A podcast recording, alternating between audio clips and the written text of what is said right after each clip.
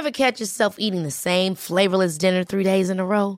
Dreaming of something better? Well, HelloFresh is your guilt-free dream come true, baby. It's me, Kiki Palmer. Let's wake up those taste buds with hot, juicy pecan-crusted chicken or garlic butter shrimp scampi. Mm. Hello Fresh. Stop dreaming of all the delicious possibilities and dig in at HelloFresh.com. Let's get this dinner party started.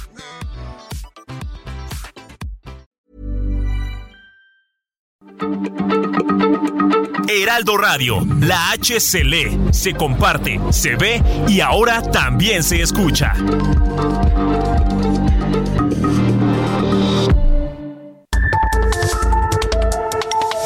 De norte a sur, las coordenadas de la información. Con Alejandro Cacho.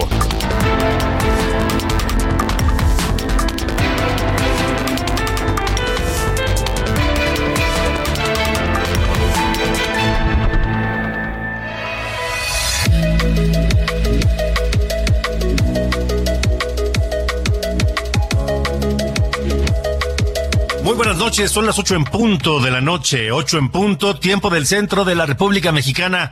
Yo soy Alejandro Cacho y le agradezco que nos acompañe esta noche en De Norte a Sur a través de la cadena nacional de Heraldo Radio en toda la República Mexicana y a través de Now Media en los Estados Unidos, también allá en la Unión Americana en este viernes 11 de noviembre de 2022. Para quienes les gustan estas cosas de los números y 11 del 11 del 22. No sé si les dice algo ese número. A mí francamente no. Pero hay a quienes sí, y bueno, hoy es 11 de noviembre de 2022. Les saludo a quienes nos siguen pues eh, a través de su auto, camino a casa o ya descansando, iniciando el fin de semana. Espero que haya sido una semana productiva y que el fin de semana que comienza sea prometedor, sea eh, reparador y sea feliz en compañía de quienes ustedes más quieran. Esta noche, esta noche aquí en De Norte a Sur tenemos temas eh, interesantes para la reflexión, para el análisis, para el comentario, para las opiniones de todos ustedes a través de nuestro número de WhatsApp, el 55 45 40 89 16, 55 45 40 89 16.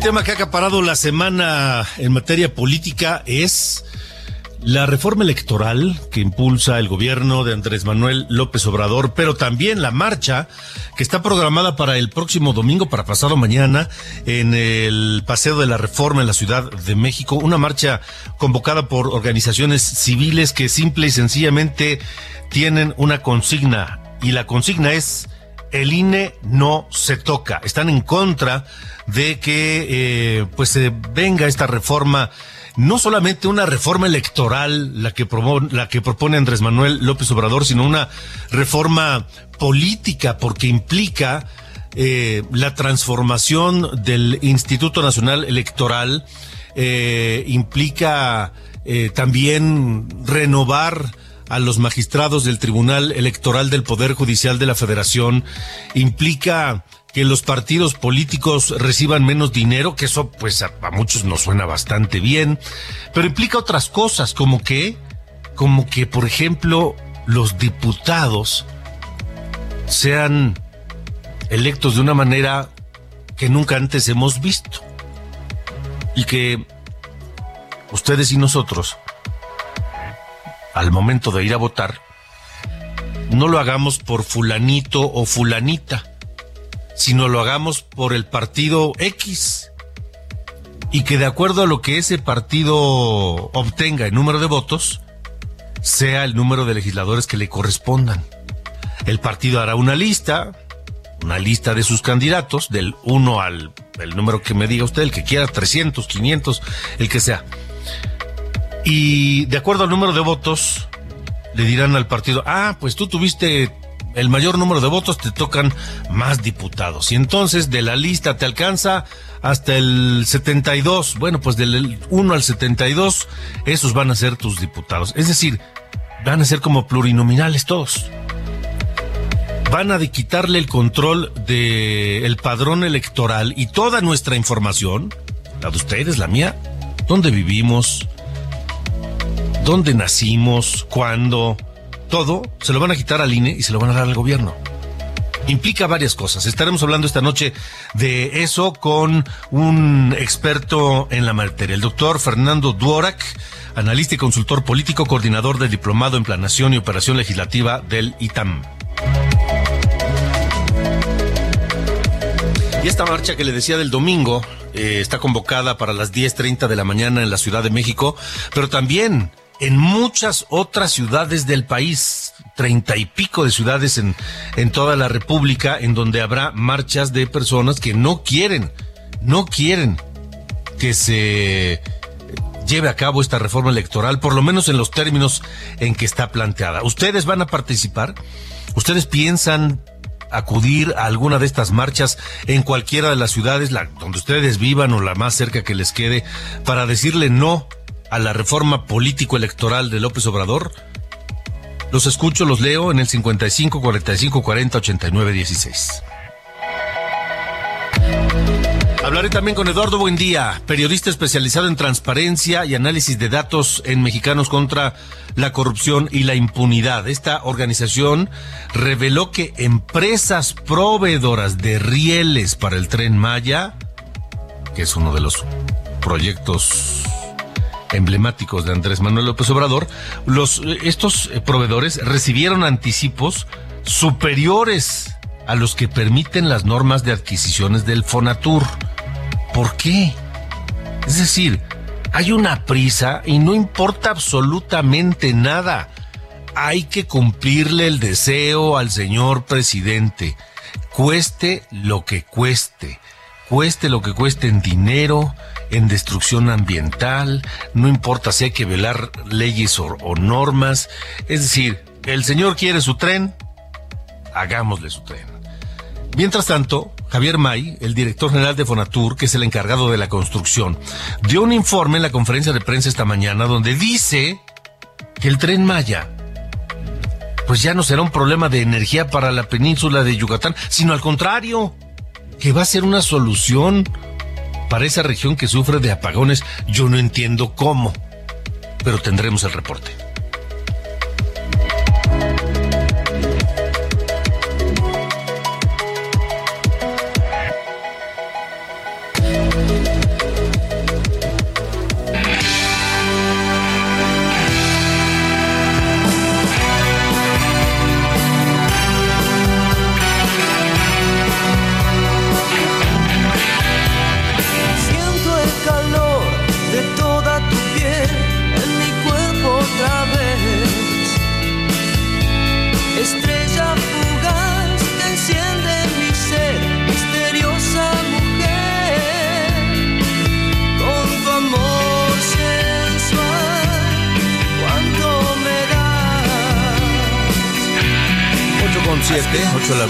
Con siete minutos. ¿Qué tenemos en la parte musical de esta noche aquí en De Norte a Sur? Ángel Arellano, ¿cómo estás? Hola, ¿cómo estás Alejandro? Buenas noches. Escuchamos un grupo de Argentina de heavy metal llamado Rata Blanca.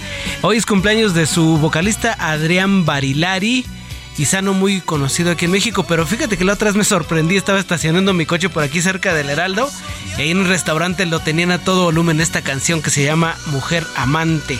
Esta es de 1990 del disco Magos, Espadas y Rosas. Ahí también está otra de sus canciones más conocidas llamada La leyenda del hada y el mago para quien quiere echarle un ojo. Más, más bien una escuchada. Más al rato vamos a escuchar también música de Jim Peterick. ¿Quién es Jim Peterick?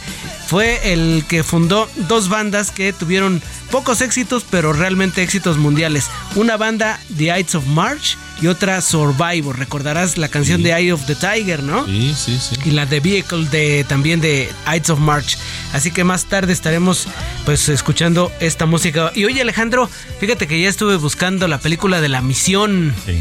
Y no está en las plataformas, pero ya descubrí que está en YouTube. ¿Qué tal? Ah, pues vela. Ahí está con subtítulos, porque hay en español, pero ya la encontré subtitulada y este fin de semana no se me escapa.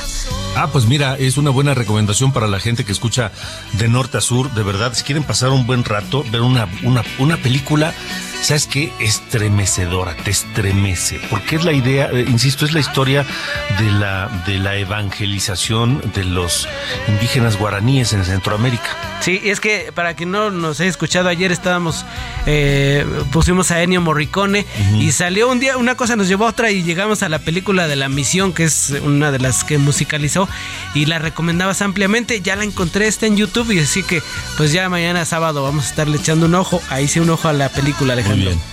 Y el lunes la platicamos. El lunes platicamos exactamente. Sale. Bueno. Ángel Arayano, gracias. Gracias, buenas noches. Buenas noches. Una canción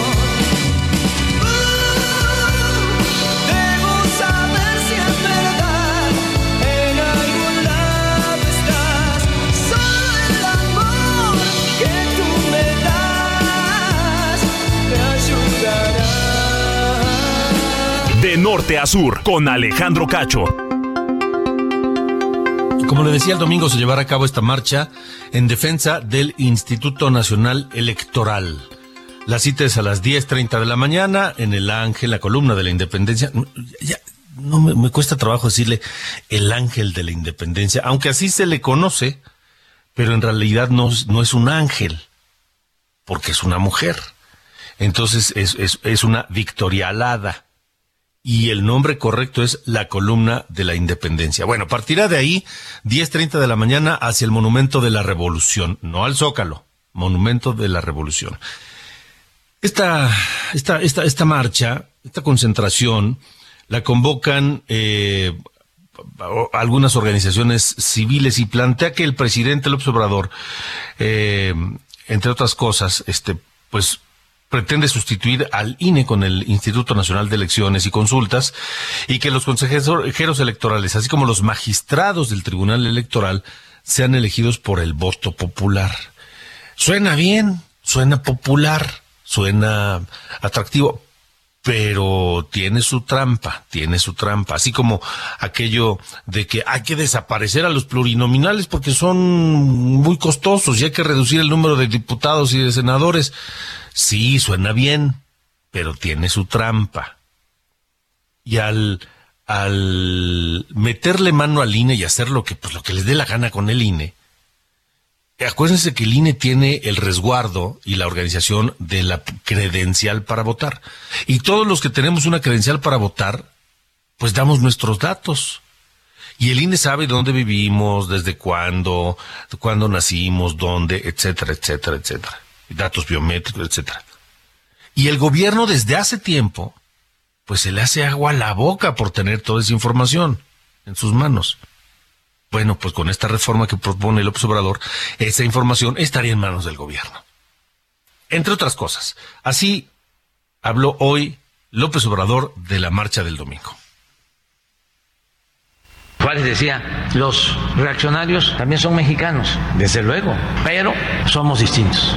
A ellos los mueve el interés por el dinero, ese es su verdadero Dios, nada más que son muy hipócritas y son, repito, racistas, clasistas, aspiracionistas, se creen superiores, sabiondos, déspotas y muchos vienen de abajo, pero se vuelven latinos. No es ninguna novedad que Woldenberg sea el orador, forma parte del grupo, es como el maestro político de Lorenzo Córdoba. Pues yo sostengo que hace falta la reforma electoral. ¿Ve oportunidad de negociar?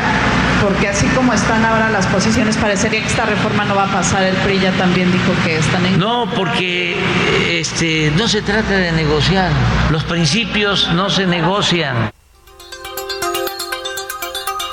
O sea, o es como yo digo, o es como yo digo. No hay negociación.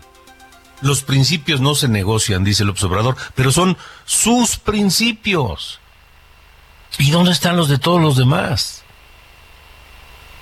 Esta noche le agradezco que nos acompañe el, doctor Fernando Dvorak, analista, consultor político, coordinador del Diplomado en Planeación y Operación Legislativa del ITAM, experto en esta materia. Fernando, qué gusto. Buenas noches. ¿Qué tal, Alejandro? Qué gusto estar vez contigo y un gran saludo a ti y a tu muy amable auditorio. ¿Cuál tu análisis de todo esto que hemos estado escuchando y viendo y leyendo sobre la marcha, sobre la reforma que propone López Obrador, sobre los cinco días consecutivos de insultos desde la, conferencia mañanera en Palacio Nacional a quienes piensan diferente y no están de acuerdo, Fernando? Bueno, yo en primer lugar, la reforma electoral desde que salió nunca la he visto pie ni cabeza, ni imagino cómo se puede instrumentar. Como muy bien mencionas, la elección de los consejeros del, instituto y de los magistrados electorales, pues no tiene una, es, es, es algo que no, no solamente es difícil de instrumentar, sino que nos remite al siglo XIX, muy curiosamente. Eh, no sé quiénes sepan del auditorio que la Suprema Corte de Justicia, de, de, eh, de acuerdo a la Constitución de 1857, se eligió por voto popular y todavía peor. El presidente de la Suprema Corte de Justicia de la Nación era el segundo en línea en la sucesión presidencial. ¿Qué quiero decir? Juárez subió al poder por esa vía, Lerdo subió al poder por esa vía, eh, José María Iglesias casi sube al poder por, esa vía, y lo primero que hizo Porfirio Díaz fue quitar esa vía de acceso al poder. Entonces, el, el, abrir a, a la ciudadanía estos cargos es politizarlos.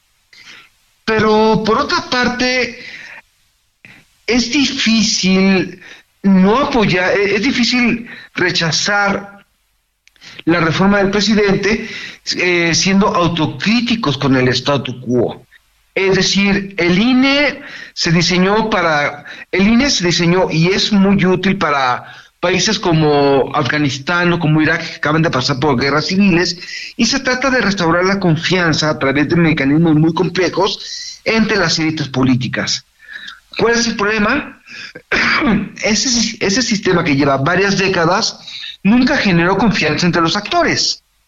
No hemos visto la forma de, desmantelar ese monstruo y con cada elección se ha hecho cada vez más complejo, cada vez más sobreregulado y se le han dado más atribuciones al INE a costa de la competitividad de la clase política. Un ejemplo, Usted cree que cualquiera de nosotros puede ver debates en Francia este, para la presidencia o para Estados Unidos, se dan hasta con la cubeta. Y aquí nosotros estamos jugando a, guerritas de, de, de, quinceañeras con almohadas. ¿Por qué? Porque no se permite el ataque, no se permite el contraste. Entonces tenemos una serie de, reglas en donde no se ha permitido o no se vigila el ingreso de, fondos. Tenemos reglas en donde no hay rendición de cuentas para los partidos. Los partidos están en muchas cosas en un sistema de excepción, no reglas claras. Y ese, y ese sistema generó a partir de 2007 una clase política que no fue competitiva, aislada, donde tenemos liderazgos que no tienen gran capacidad de mover bases, pero controlan carreras. Perdón, y eso llevó justamente al y eso fue una de las razones que llevó al triunfo de López Obrador en 2018. Una élite política anquilosada con márgenes de confort. Por lo tanto, si a mí me dices, voy a marchar por el INE, en realidad yo marcharía por cosas que son rescatables del sistema electoral, por ejemplo, el sistema de, eh, de un árbitro que pueda ser imparcial, pero o eh, defendería algunos aspectos, pero lo que quiere López Obrador justamente con esto, y vamos a la parte de los insultos, es mantener arengada la otra parte. Es decir, López Obrador está hablando para sus seguidores, que se sienten motivados, se sienten justificados, pero también está hablando para los que están en el otro lado que se sienten insultados, que se sienten ofendidos, que sienten que tienen que defender algo y sobre todo los mantiene reactivos. No hay una discusión de qué es lo que deberíamos hacer, no hay una discusión de alternativas. Y naturalmente si esa posición el presidente un día sí y el otro también le cuela calificativos, están asumiendo esos calificativos también esa otra parte. Y están reforzando al presidente. Y otra cosa que finalmente para este, para este, para este momento, el presidente yo creo que no le interesa la reforma electoral. Entonces, ¿qué es lo que le interesa? Le interesa mantener a la gente enojada, le interesa mantener la dicen encendida durante los próximos 140 y algo días, que va a tocar la renovación de cuatro asientos del Consejo General del INE. Es muy difícil que una, una reforma electoral del calado que propone el presidente pase. Tiene demasiados puntos de veto.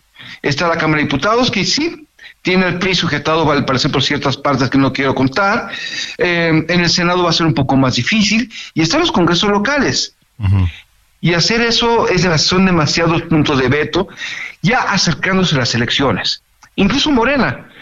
Morena no, no creo que muchas personas que ya se religieron de manera inmediata por distritos quieran hacer un cambio a la representación proporcional para sujetarse más al partido. Hay demasiadas cosas ahí. Lo que le interesa a López Obrador es lo que ha estado haciendo todo su, sexenio. Tener a todo el mundo enojado, tener a todo el mundo temeroso, tener a todo el mundo lanzando hashtags de yo defiendo al INE o la reforma electoral va, para que, perdón, por el de marzo, cuando se renueven los cuatro asientos del Consejo General, entre los cuales se van Córdoba y Murayama, logra meter una mayoría lo suficientemente fuerte para que Morena se quede con dos de los asientos y tal vez para ayudar a la negociación le da uno al PRI y el otro al verde. Ahora, Fernando, por último, por último, Fernando, eh, no se entiende, o sea, esto suena por más que le he buscado, suena a vendetta personal por el, 2006 que López Obrador insiste en que le robaron la presidencia cuando no ha habido, no ha presentado una sola prueba de eso. Pero bueno, en fin, eh, es este INE, esta ley, este tribunal, estas reglas, lo que lo llevaron a la presidencia en 2018 y lo que le han dado tantas gubernaturas a Morena de entonces para acá. ¿Cuál es el sentido de cambiar las cosas que han funcionado bien hasta ahorita? Eh, todos los sistemas, todos los, los gobiernos populistas adoran a la democracia siempre y cuando la democracia le diga lo que quiere escuchar. Cualquier gobierno populista es enemigo de cualquier, de cualquier elemento que le dé un contrapeso. Em, por lo tanto, eso, esto es una cosa muy normal van a cambiar todas aquellas cosas que les estorben. Sobre la vendetta, ya se la cobró en 2007 con Ugalde. Cuando pasó el, IFE a llamarse INE en 2007, eso ya se, ya, fue en 2013, cuando ya se cambió el, IFE de Ugalde a, a, otra conformación de consejeros, ya se la cobró. Lo demás es narrativa. Es hablando de una cosa que para mí es muy importante y es muy lógica Tal vez no quiere o tal vez no puede cambiar todo el sistema electoral, pero lo que quiere en este momento es guiar su propia sucesión. Es tener los elementos necesarios para que nadie le estorbe, para, que sea electo o electa la persona que él designe. Pero fuera de eso, lo que está haciendo es, otra vez, está haciendo una demanda demasiado grande, desorbitada, que a todo el mundo mantienen al vilo, para que en el momento dado ya diga, no me la dejaron pasar, siguen siendo corruptos, pero por eso quiero cuatro consejeros propios. Pues Fernando Dora, que estaremos atentos a, a ver en qué queda la marcha del domingo y lo estaremos comentando si te parece. Claro que sí, con muchísimo gusto y muchísimas gracias una vez más por la invitación. Al contrario, gracias a ti, Fernando Dorak, eh, analista, consultor político, coordinador del Diplomado en Planación y Operación Legislativa del ITAM. Tengo, tengo comentarios. Eh, Bonnie Robert, buenos días, presente desde Laredo. Smith en McAllen, Texas. Saludos a McAllen, Texas. Dice, siento que el domingo es el principio de un ya basta del imperialismo presidencial. Y, dice, pero primero desayunemos y me manda una foto que no le quiero describir.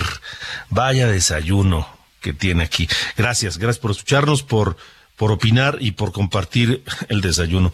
Buenas noches, escuchándolos a diario, como siempre, pues el presidente López Obrador ya se le olvidó quién le dio la oportunidad de ser presidente de la República. Pues el INE es una buena institución que es lo llevó a la presidencia, es un mal agradecido. Creo que un perro es más agradecido con su amo que López Obrador con su pueblo. Ándale, gracias. Fuerte comentario de Gerardo. Gracias, Gerardo.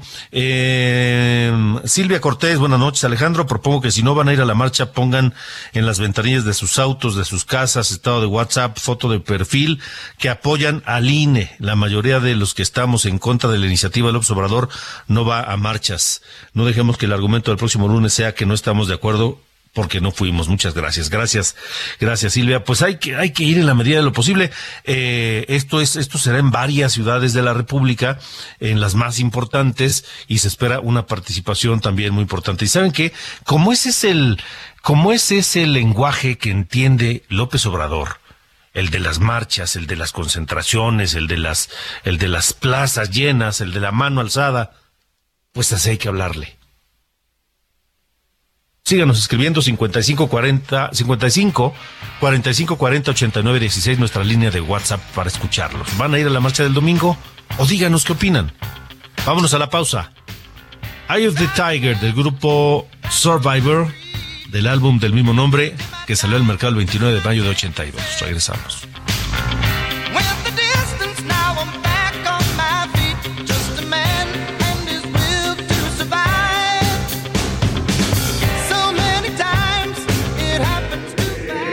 De norte a sur. Con Alejandro Cacho.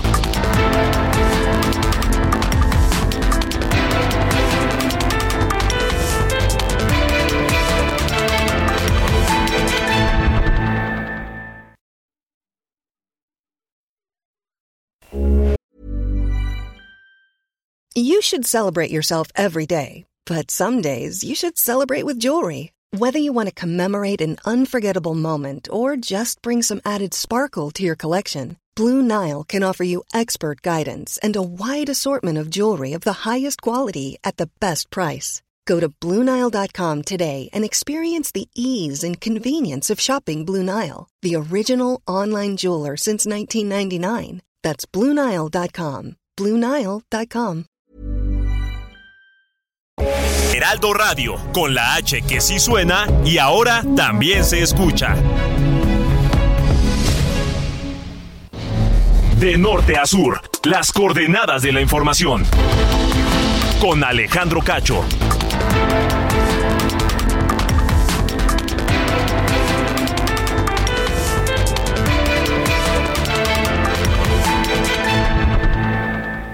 La batalla entre la comida saludable y la chatarra. Oye, mi amiga, vente conmigo. Si tienes antojo, yo te voy a llenar. Claro que te llena. ¿Pero de qué? ¿Pura chatarra te vas a meter? Pero mira mis colores, estoy llena de sabores. ¡Qué cínico! Eres puro químico.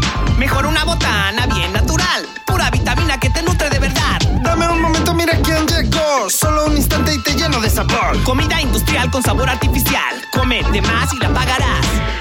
¿Ya previste? ¡Ya hiciste! Gobierno de México. Heraldo Televisión, ahora también por Sky HD. Sky HD. Toda la programación de Heraldo Televisión a través del canal 161 de Sky HD. HD. Noticias, deportes, entretenimiento, gastronomía y mucho más. Mucho más. Heraldo Televisión, en todo el país, ahora también por Sky HD.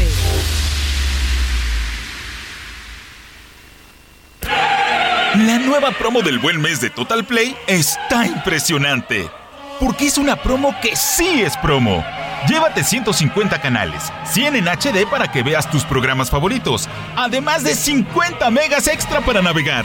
Un servicio de TV adicional por 4 meses y por tiempo limitado, el nuevo Total Play TV y un Wi-Fi Pro sin costo de por vida.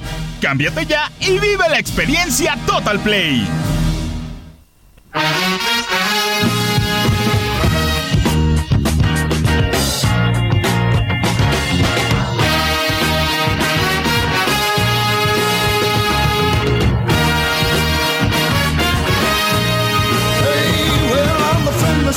Stranger in the black sedan. Won't you hop inside my car? I got pictures, got candy, I'm a lovable man, and I can take you to the nearest star.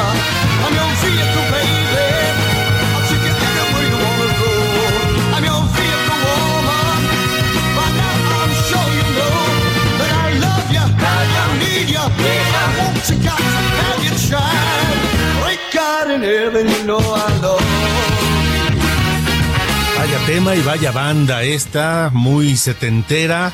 El vehículo banda de Aires of March de Jim Peterick, que nació el 11 de noviembre de 1950. Este hombre fundador, compositor, músico de esta eh, vehículo banda, bandas de, de, of March y Survivor, es eh, parte de, de la historia musical de este hombre, Jim Peterick, de Ides of March y Survivor, y escuchamos Vehículo Banda.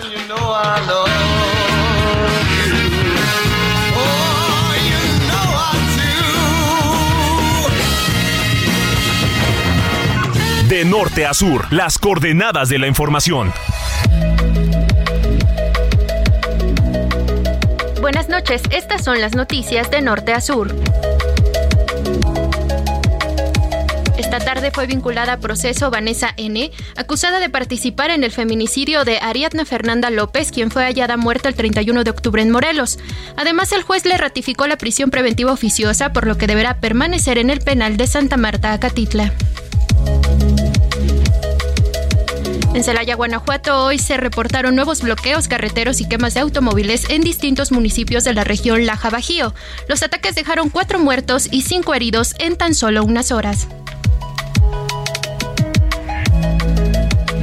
La Fiscalía de Nayarit informó que se giraron dos órdenes de aprehensión en contra del exgobernador Ney González Sánchez por los delitos de ejercicio indebido de funciones, peculado, tráfico de influencias y falsificación de documentos.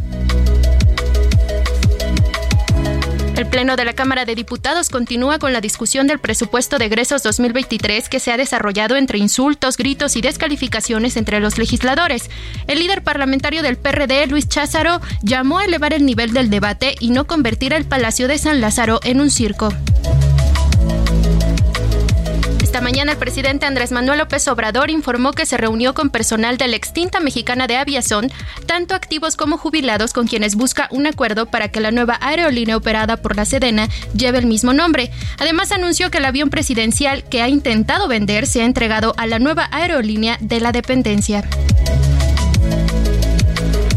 Finalmente, el martes, Donald Trump anunciará su aspiración nuevamente a la presidencia de Estados Unidos en 2024, informó su asesor Jason Miller.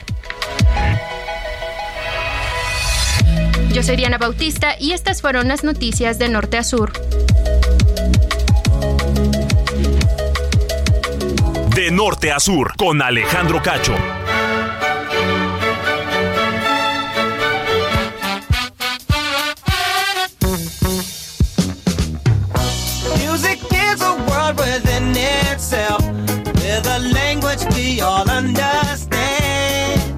¿Qué pasó, mi querido Carlos Allende, Sir Allende? Veo que hiciste la tarea. Claro, yo, mira, doy, doy la facha de lo contrario, pero fui muy aplicado en la, en la escuela. Ok, ok, muy bien. A ver, como lo prometido es deuda, señor Cacho, y el eh, miércoles me comprometí a traer eh, historias sobre qué pasa, ¿no? ¿Qué pasó con algunos eh, ganadores de la lotería a lo largo y ancho del mundo? Hoy les tengo cuatro eventos, cuatro, cuatro casos. Vamos con el primero de Luke Pitard, él es galés, ganó 1.3 millones de eh, libras esterlinas, más o menos 1.9 millones de dólares en 2006, pero eh, se lo gastó todo o casi todo en un viaje a las Islas Canarias, una boda y una casa. Un año después de haberlo ganado, Pitard fue, eh, bueno, regresó a su antiguo trabajo, McDonald's. Andaba de retache, mi compadre. Después de haberse eh, gastado 1.3 millones de, de libras esterlinas. Luego, eh, Alex y Rhoda Todd se ganaron 13 millones de dólares. eh, gastaron muchísimo en un viaje de tres meses a Las Vegas. O sea, imagínate, de por sí, a mí se me hace exagerado tres días ya en Las Vegas, como que es, es- es la medida exacta, ¿no? Para estar en ese lugar. Sí. Bueno, estos carnales se echaron tres meses. ¿Cuánto ganaron? Tres meses, 13 millones. ¿De dólares? 13 millones de dólares, sí. Y se echaron tres meses en Las Se Vegas. echaron tres meses en Las Vegas. Pues sí es demasiado, ¿no? O sea, de por sí ya una sí, semana ya dices, puta madre, ya sáquenme de aquí. Sí, sí, Por- sí. Porque sí es demasiado. O sea, Las Vegas todo es gigante, todo es brutal, todo es muchísimo. Pero bueno, se echaron tres meses. eh, es, es todo, todo en una estadía de mil dólares por noche en el Mirage.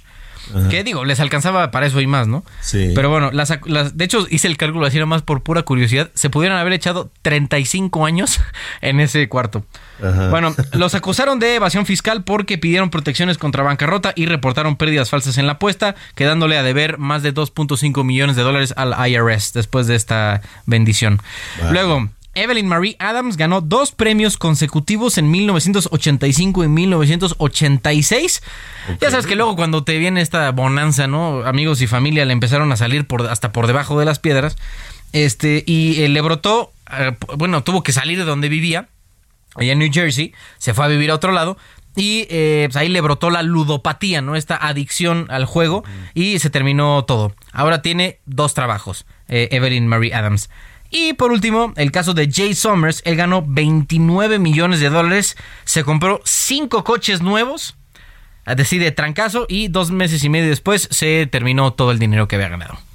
Entonces, sí, parece que, y digo, muchos de ellos como que ya en retrospectiva dicen, puta, si en cuanto eh, ganes un premio de estos, que ojalá, y esto es eh, eh, tip, ¿no? Para toda la gente que nos está escuchando, si en cuanto sean ganadores de un premio así multimillonario, multimillonario, lo primero que tienen que hacer, un abogado y un contador.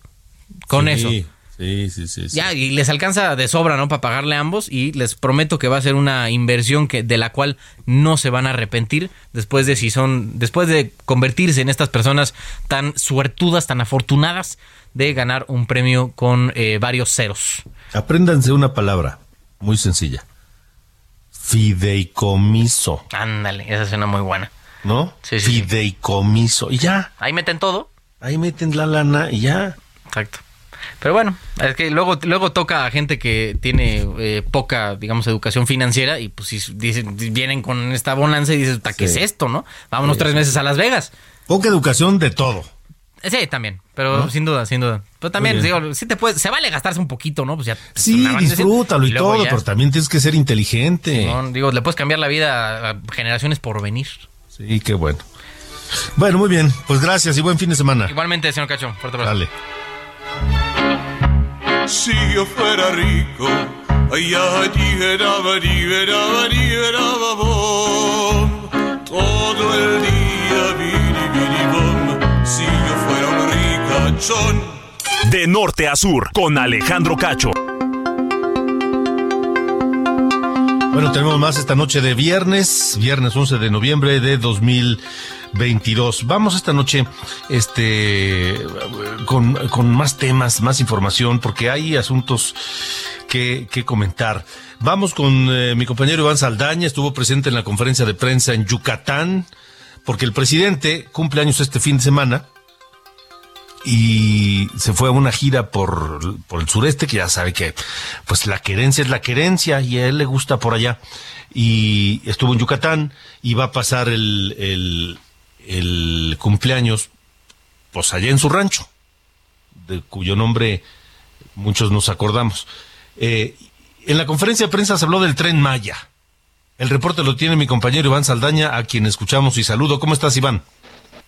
¿Qué tal Alejandro, amigos del auditorio? Buenas noches. Así es, eh, estuvo también presente en esta conferencia mañanera el director general del Fondo Nacional de Fomento al Turismo, el FONATUR, Javier May Rodríguez, quien aseguró que el tren Maya va a solucionar el problema de los apagones en la península de Yucatán gracias a las obras de infraestructura paralelas que se están haciendo a este proyecto del tren.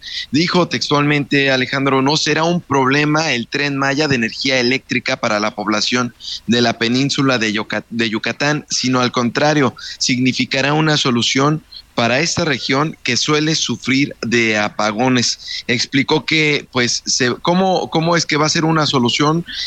Pues se va, eh, para la se va a electrificar toda esta zona mayormente con proyectos para el tren Maya y la Comisión Federal de Electricidad está realizando 53 obras, de las cuales 43 son subestaciones eléctricas y 10 son líneas de transmisión. Dijo que con estas obras la capacidad del suministro eléctrico en la península de Yucatán aumentará en 150% al pasar de 3.000 megawatts en 2022 a 4.521 mil megawatts para 2024. Dice esta capacidad aumentada garantiza el suministro requerido en el 2024 que será 2.642 megawatts ya con el tren Maya en marcha, que por cierto también volvió a recordar la fecha en que será inaugurado. Escuchemos cómo lo dijo eh, esta mañana en la conferencia mañanera aquí en Mérida, Yucatán. Presidente, todo el trabajo se ha realizado en coordinación con las secretarías instituciones del gobierno federal, así como de autoridades estatales y locales. Le- el compromiso que tenemos, señor presidente, mantenemos el compromiso de que esta, esta obra, el tren Maya, será inaugurado en diciembre del 2023. Solo por último, Alejandro, eh, en suma dijo que con las nueve o- nuevas obras, la oferta de energía de la CFE será del 42% mayor que la demanda eléctrica que se espera para el 2024. Alejandro Auditorio. Pues vaya, eh, no, no explicaron cómo es que el tren Maya va a garantizar que no haya apagones eléctricos allá en la península, ¿verdad? Mm, Lo que eh, justificó eh, Javier May es que con estas nuevas eh, 53 obras, de que son 43 nuevas subestaciones eléctricas y 10 que son de líneas de transmisión, dice que con estas incluso se va pues a eh, abastecer de mayor electricidad mucho más, 43 por 42% incluso más de lo que se requiere en la región para, para, esta, para esta zona. Entonces, pues así dicen se van a frenar los apagones, que es un problema muy recurrente en esta zona. Sí, sin duda, muy bien. Bueno, pues eh, gracias, gracias Iván. Pasa un buen fin de semana. Muy buenas noches a todos. Hasta luego, buenas noches. Son las 8 con 44. De norte a sur, las coordenadas de la información. Bueno, vamos a hablar de, de del tren Maya precisamente porque hay unas historias en torno al tren Maya espeluznantes. Y ahora resulta que eh, bueno, desde hace tiempo tengo información y ahora eh, con este reporte de Eduardo Buendía, este, este reportero eh, de investigación que se ha metido a pues a, indagar cómo están las cuentas en el tren Maya, se confirma, están soltando una cantidad de dinero monumental. Una cantidad de dinero monumental. No importa lo que cueste, no importa lo que hay que hacer. El chiste es, pues, este, darle gusto al presidente con su proyecto, con el, con el tren Maya. Gracias, eh, Eduardo. Eduardo, buen día. ¿Cómo estás? Hola, ¿qué tal Alejandro? Muy buenas noches. Un gusto saludarte también a ti y a todo tu auditorio. Igualmente, Eduardo. ¿Qué has encontrado en tus investigaciones sobre la obra del tren Maya? Pues mira, eh, lo que estamos reportando el día de hoy en Mexicanos contra la Corrupción, eh, pues es los anticipos en exceso que se le dieron a las empresas proveedoras de rieles. Eh, pues algo que observamos, eh, pudimos tener acceso a una auditoría interna que está enfocada en el tramo 4 sobre la compra de pues estos rieles y algo que informó el órgano interno de control en este en esta revisión, el órgano interno de control de Fonatur, eh, pues dice que resulta que les dieron a estas empresas un adelanto de un 40% cuando las mismas políticas eh, en tema de arrendamientos y adquisiciones de Fonatur Ajá. dice que no se pueden dar adelantos mayores al 30%. Entonces, eh, pues lo que estamos viendo es que pues el negocio de, ve- de venderle rieles al Tren Maya, pues prácticamente está siendo financiado eh, pues en exceso de- desde el mismo desde el mismo gobierno, desde la misma este, desde, desde el mismo Fondo Nacional para el Fomento al Turismo y eh, otra cuestión que vimos es que aun cuando se les dio en exceso este adelanto, pues las empresas incumplieron con los tiempos de entrega. Resulta que para ampliarles esta tolerancia, para que entregaran los rieles ya fuera de tiempo, se les eh, otorgaron hasta tres convenios modificatorios extras a los contratos con tal de que entregaran estos rieles sin que las empresas se hicieran acreedoras a ninguna sanción. Em, y esto es hablando solo de los rieles, este Eduardo.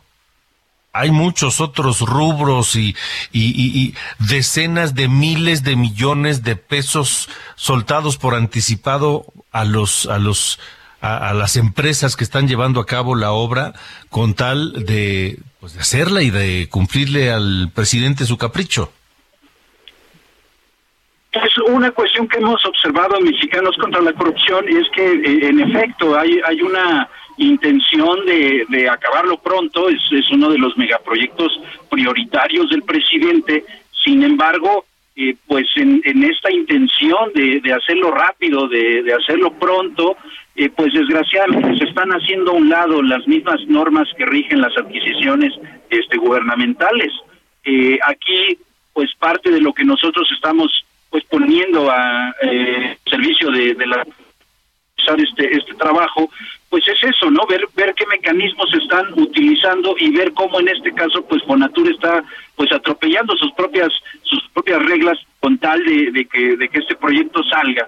Ahora eh, pues bueno lo que lo que nos llama la atención pues es que las empresas que proveen este tipo de bienes pues deben de, de demostrar en un inicio que cuentan con la capacidad económica, la capacidad logística para poder vender eh, bienes de ese tamaño, ¿no? Eh, estamos hablando de un negocio que en total, con los cinco tramos que licitó y adjudicó Fonatur, estamos hablando de cinco mil ochenta y cuatro millones de pesos y en total lo que se va a proveer de rieles para estos primeros cinco tramos son 170, más de 179 mil toneladas de rieles este pues de acero eh, si los contamos de manera lineal así es como como se coloca en los en los contratos no entonces pues es un negocio muy amplio. Eh, lo que sí observamos pues es que estos anticipos en exceso pues, nos marcan tenían eh, la capacidad suficiente para para esa adquisición. Eh, y bueno en este caso eh, aun cuando hubo licitaciones y hubo concursos, este, la gran ganadora de esos contratos es una empresa que se llama Asimex del Caribe SADCB, que es una de las principales proveedoras de rieles. Esta empresa mexicana hizo un consorcio con una empresa china que se llama Angan Group y también este participó en otro contrato con una empresa estadounidense que se llama Steel Dynamics y otra empresa que también le vendió rieles es una japonesa que se llama Sumitomo Corporation de México. ¿Qué es lo que vemos aquí? Que pues es un negocio muy muy grande que se está quedando también en muy pocas empresas, Alejandro. Oye, eh, Eduardo, ¿esa empresa Cimex ya existía antes de la obra del Tren Maya?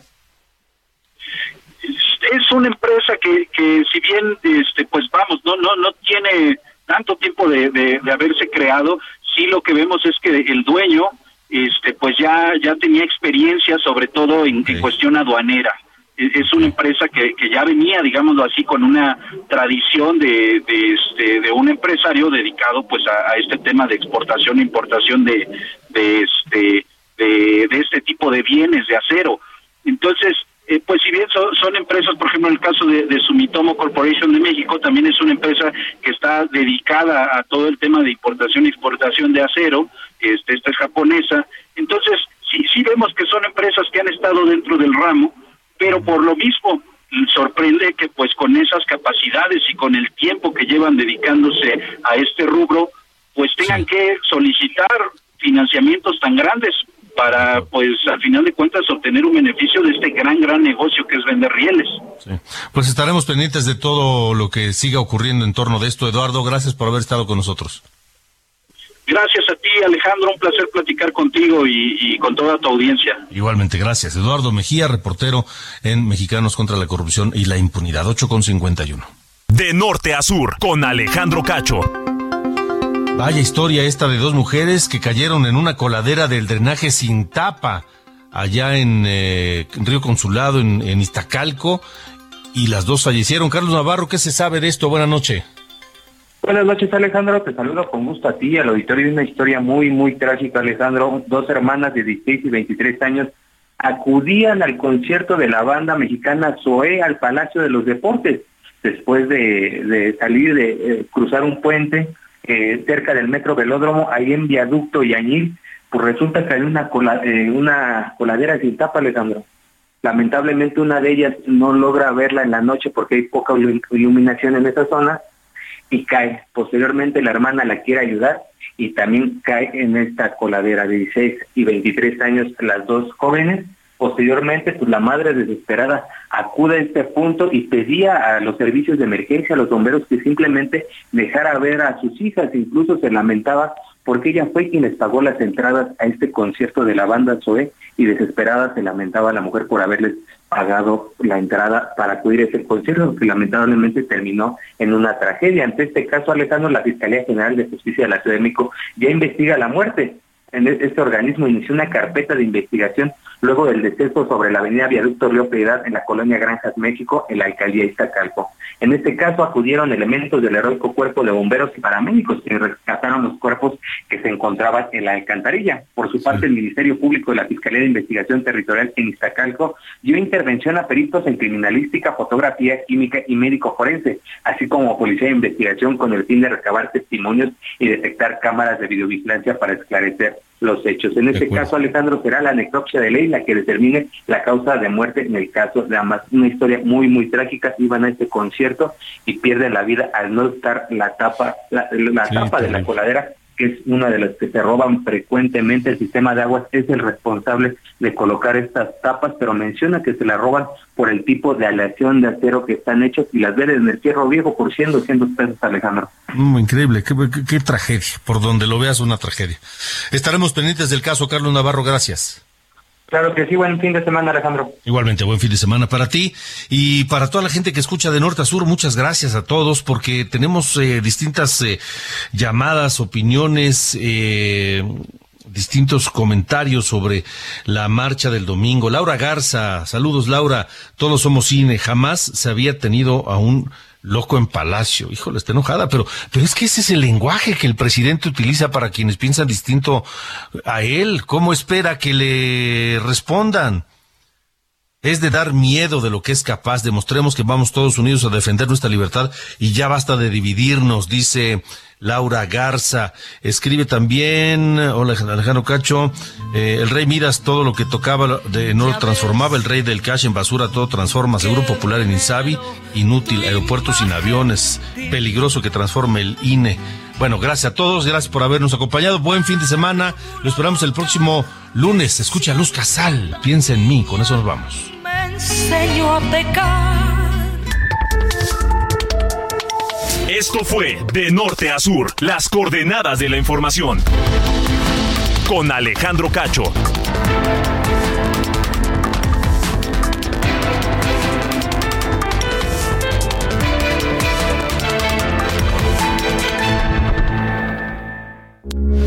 Heraldo Radio, con la H que sí suena y ahora también se escucha.